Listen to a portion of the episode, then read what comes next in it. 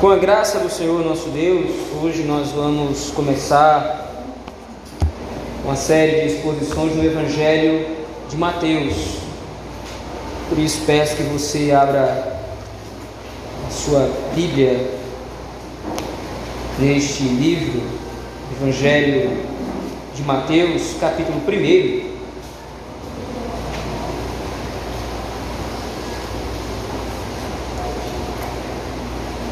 Dos versículos de 1 a 17.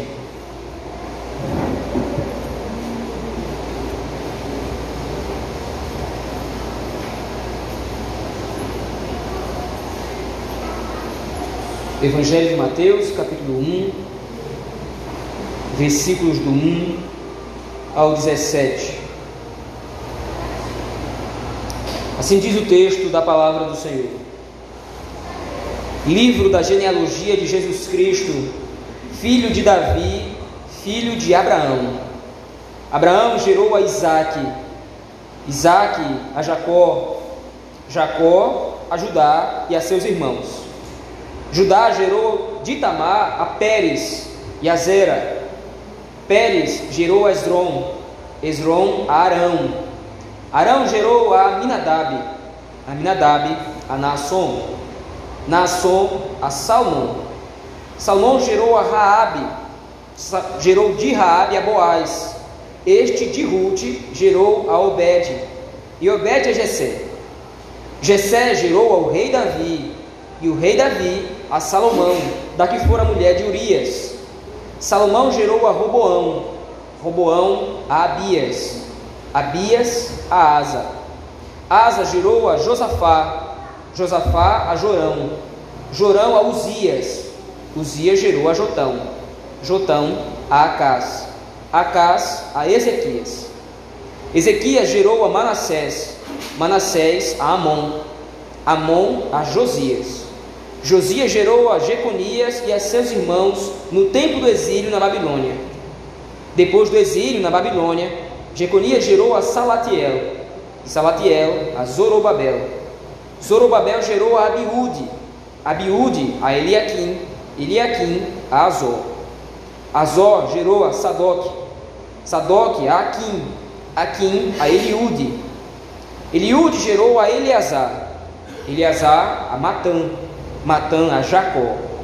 E Jacó gerou a José, marido de Maria, da qual nasceu Jesus, que se chama o Cristo. De sorte que todas as gerações, desde Abraão até Davi, são 14. Desde Davi até o exílio na Babilônia, 14. E desde o exílio na Babilônia até Cristo, 14. Até aqui a leitura do texto da palavra do Senhor, irmãos. Vamos orar ao nosso Deus, pedindo que nos abençoe com esclarecimento na Sua palavra. Oremos. Pai Santo e Justo, nós te agradecemos o nome neste momento pelo favor que temos vindo da tua parte em ouvir a tua palavra, pregação do texto sagrado, Senhor. Aplica a tua lei ao nosso coração, para que possamos ver a glória de Cristo e possamos ser contemplados com o poder do teu Espírito para agir de acordo com aquilo que nos é requerido pela salvação que obtemos em Cristo Jesus. Tem misericórdia de nós, ó Pai. É isso que te pedimos no nome de Cristo. Amém. Meus irmãos, o Evangelho de Mateus, como o nome sugere, foi escrito por Mateus ou também Levi, um dos discípulos do Senhor Jesus Cristo.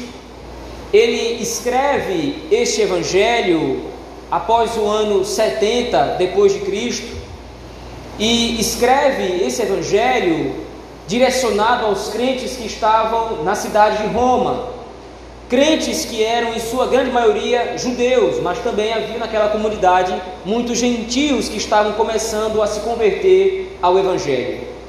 Mateus escreve esse Evangelho dentro de um contexto muito peculiar. Praticamente todo o Novo Testamento foi escrito debaixo de grande perseguição por parte do Estado romano. A cidade de Roma era uma cidade profundamente idólatra e pagã haviam vários deuses, haviam várias imagens que eram adoradas a todo momento, mas mais especial do que os deuses pagãos da Roma antiga, mais especial que os ídolos e as imagens que eram adoradas, o próprio Estado romano era adorado como um deus. A figura do César, o imperador romano, era visto como filho dos deuses, era visto como filho dos senhores ou dos ídolos pagãos, e portanto deveria ser adorado como tal, deveria ser reverenciado como tal. Então, era obrigatório no Estado romano, era obrigatório na Roma antiga que todas as pessoas cultuassem a César. As pessoas podiam cultuar os seus deuses pagãos, podiam cultuar os seus outros deuses, conquanto prestassem anualmente um culto ao imperador romano, a César. Os crentes, por outro lado, os cristãos em Roma, naturalmente se voltaram contra esse tipo de prática, porque eles não poderiam adorar outro Deus senão o Deus revelado na Escritura Sagrada. E eles não poderiam adorar outro Senhor senão Cristo Jesus. Os crentes então estavam pregando, os crentes estavam propagando que só existe um Senhor que deve ser adorado. Só existe um Senhor que deve ser reverenciado e crido, e não é César, é Cristo. Por causa disso, então, por causa da Escritura Sagrada e do mandamento, por causa da obediência à palavra de Deus, os crentes estavam sendo duramente perseguidos. Os crentes estavam sendo escorraçados, estavam sendo mortos até, levados às praças públicas para serem apedrejados, levados ao Coliseu para serem fervidos em óleo quente ou queimados na fogueira, levados para serem devorados pelas feras. Os nossos irmãos estavam sendo perseguidos de maneira violenta, de maneira sangrenta.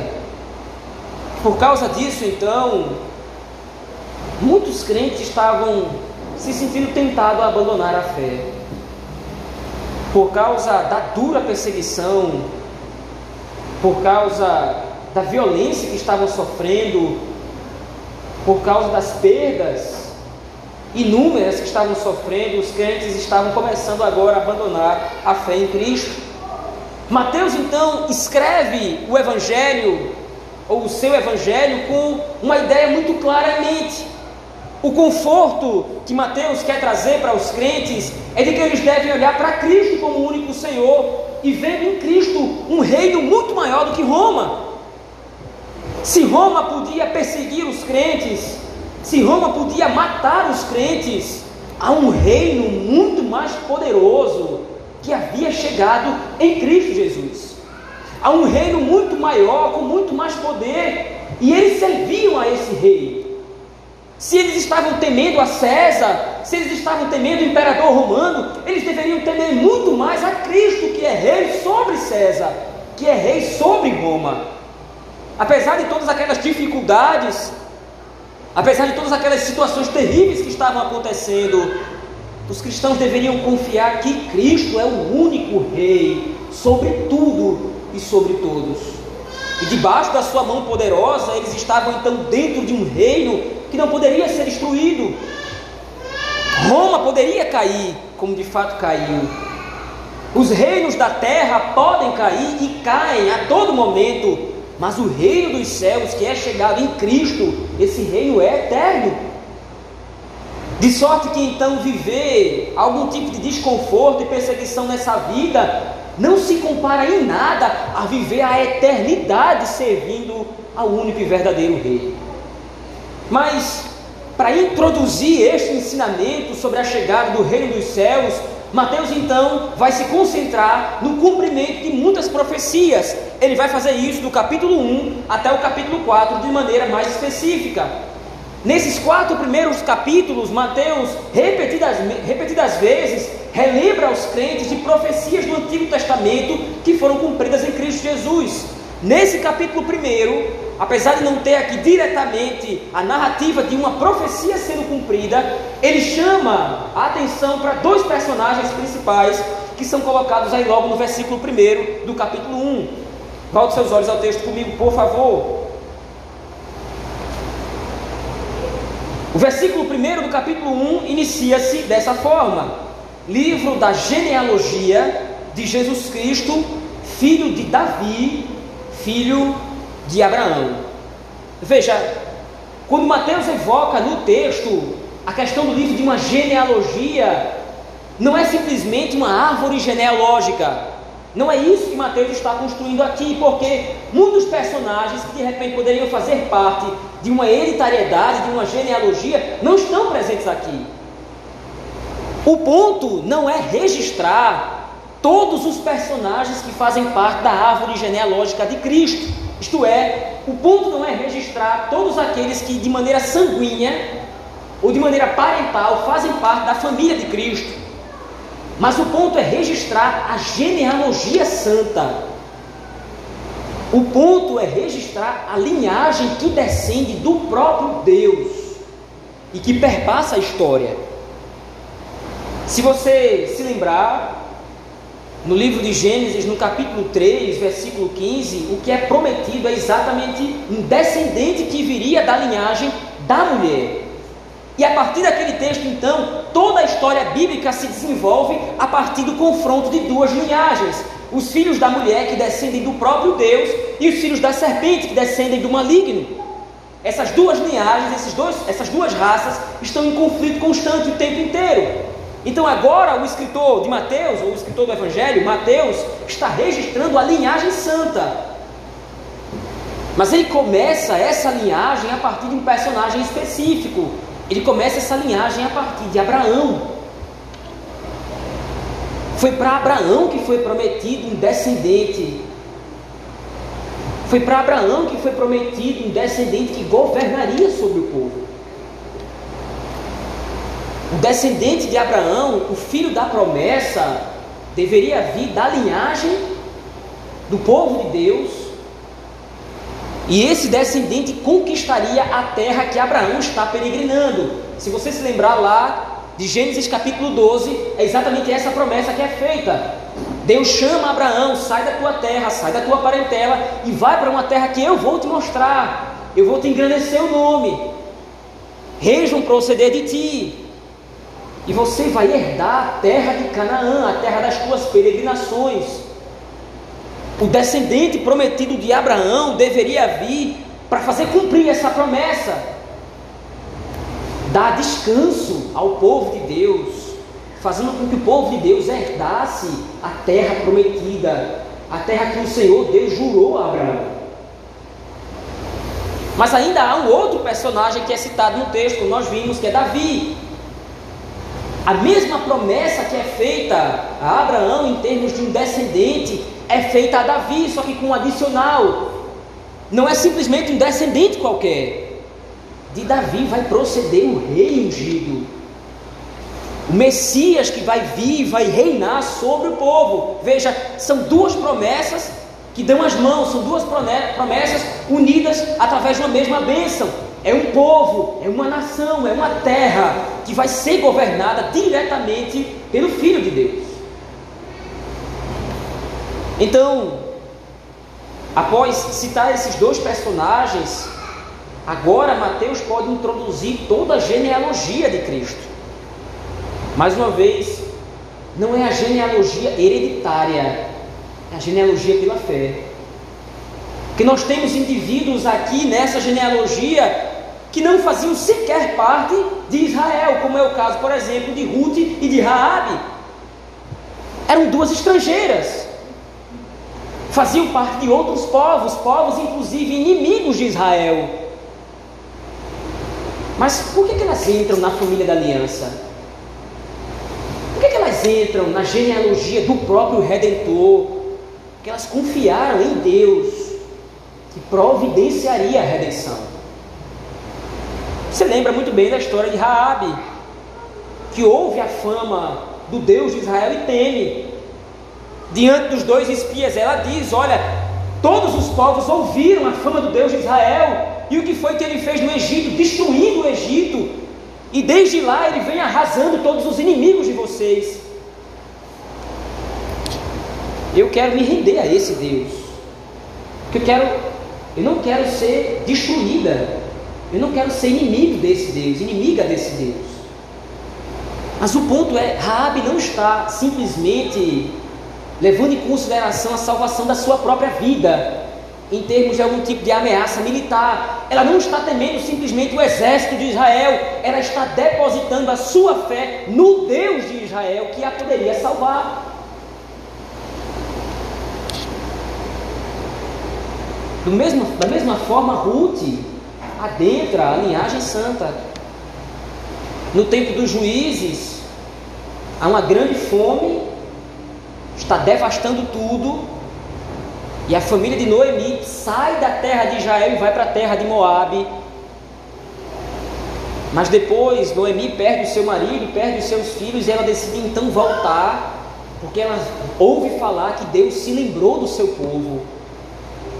E Ruth deposita a sua fé que o Deus de Israel a pode salvar também da fome. O Deus de Israel a pode redimir. O ponto é que toda essa genealogia que está sendo estruturada por Mateus aqui nesse capítulo primeiro, elucida para nós a confiança desses personagens na salvação por vir. Em determinado momento, a salvação parece ser um ponto focal da história. É Raabe que quer fugir da destruição do povo de Israel. É Ruth que quer fugir da fome. É Davi que quer fugir dos seus inimigos. Mas o ponto é, o foco desses personagens aqui não é a salvação das circunstâncias desse mundo, é a salvação prometida por Deus lá para Abraão. É o descendente que viria e redimiria o povo, entregando ao povo uma terra, a terra de descanso.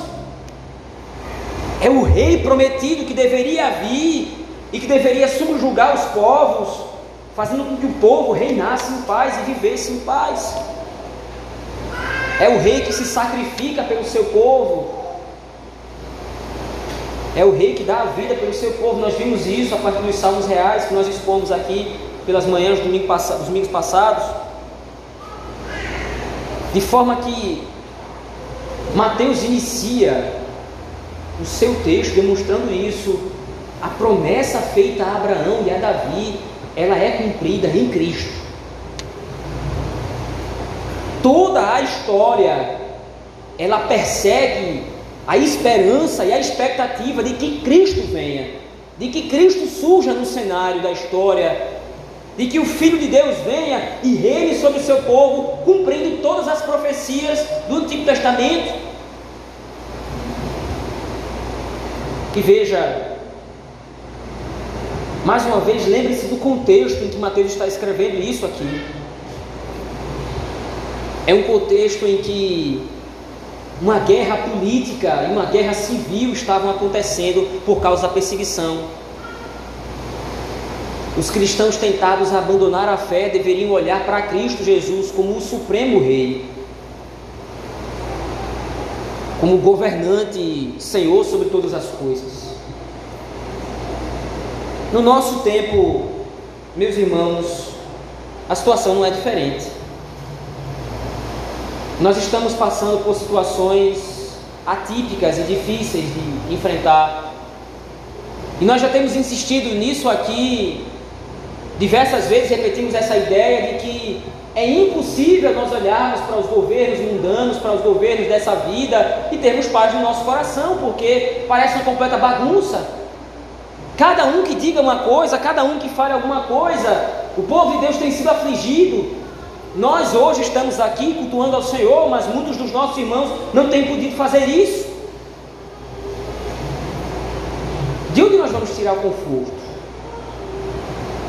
De onde nós vamos tirar paz e tranquilidade? Como o povo de Deus pode ser edificado consolado quando o mundo está no caos completo? É através da lembrança de que Cristo Jesus é o cumprimento de todas as promessas do Pai. Veja, Davi e Abraão não são personagens aleatórios escolhidos por Mateus para figurar ou prefigurar essa genealogia.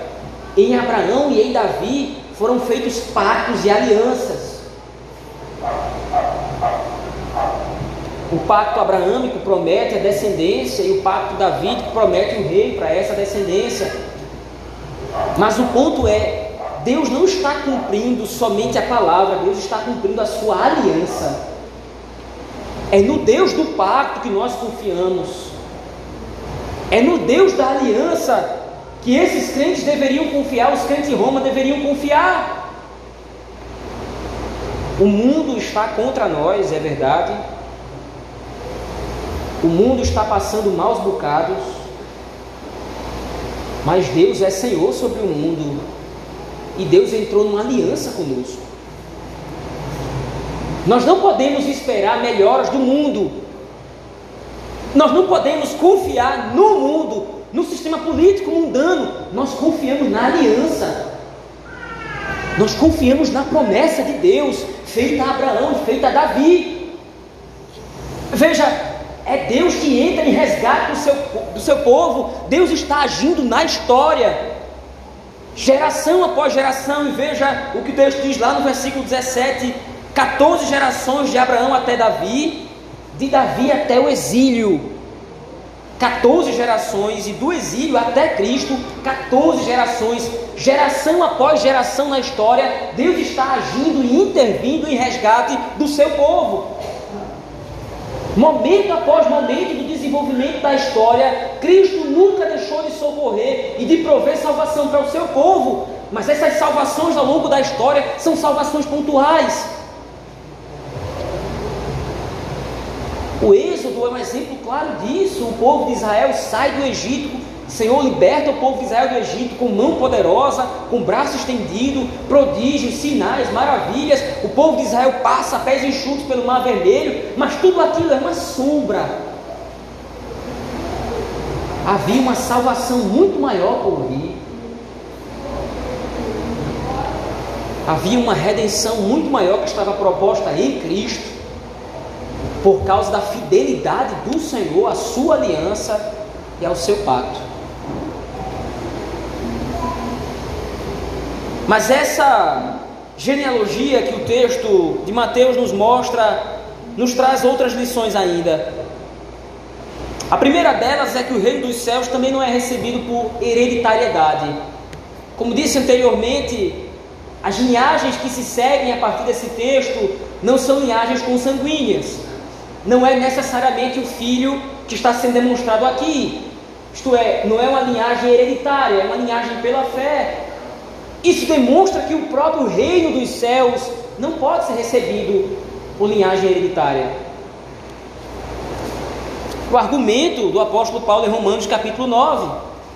Olha, o que foi que Jacó e Esaú fizeram para que eles merecessem a salvação ou a condenação? Os gêmeos não eram nem nascidos. Mas aconteceu assim para se cumprir o propósito da eleição, diz o apóstolo Paulo lá, claramente. A salvação não é recebida pelas obras, a salvação é recebida pela fé no Messias, Filho de Deus.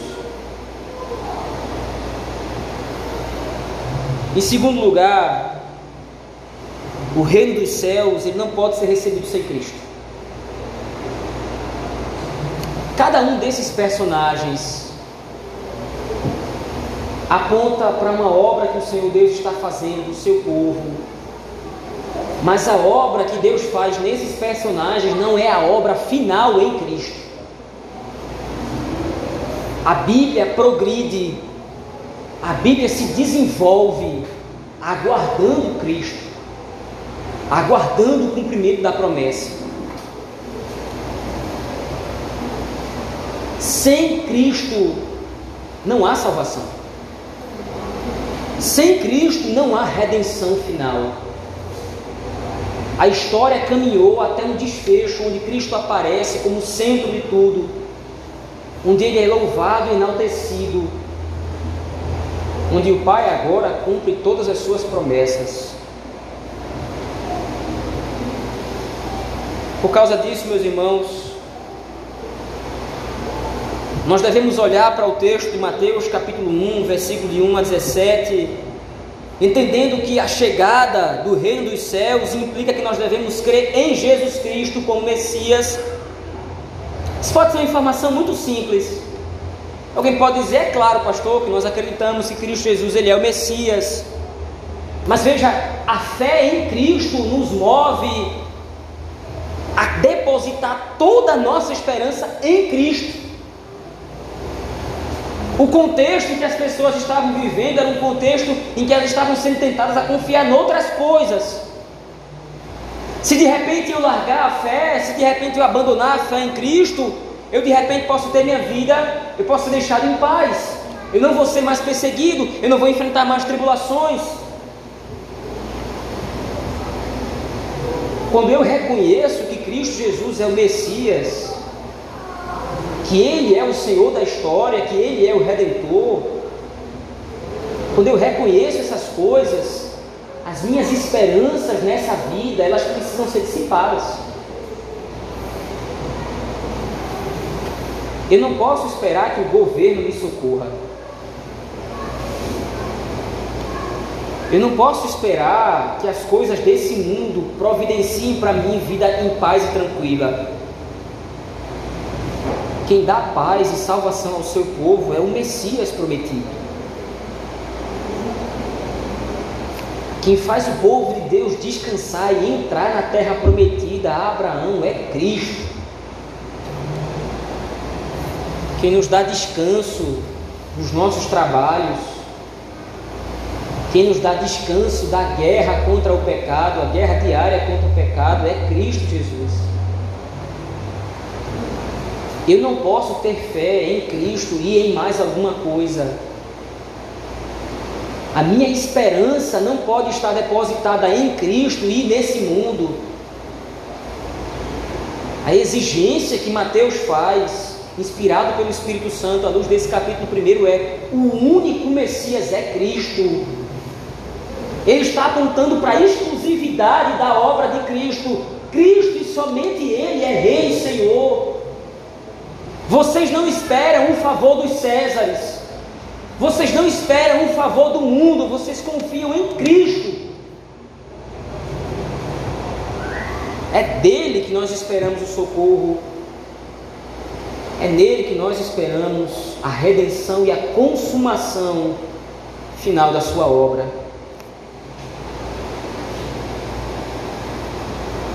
segundo lugar, meus irmãos, o reino dos céus ele é recebido pela vontade do Pai em revelar o seu Filho. A salvação e a entrada no reino dos céus é por graça, não por obras. Mateus lembra aqueles irmãos e lembra para nós hoje, através do texto sagrado, o Espírito nos lembra nessa manhã que, embora essa genealogia registre o passado de Cristo, nós adentramos essa genealogia, porque agora nós somos filhos de Deus em Cristo. O nosso nome faz parte da genealogia do próprio Cristo agora. O nosso nome está arrolado nos céus, como esses nomes estão arrolados aqui. Nós fomos recebidos na família da aliança por graça assim como Raabe, assim como Ruth e como todos os personagens aqui descritos.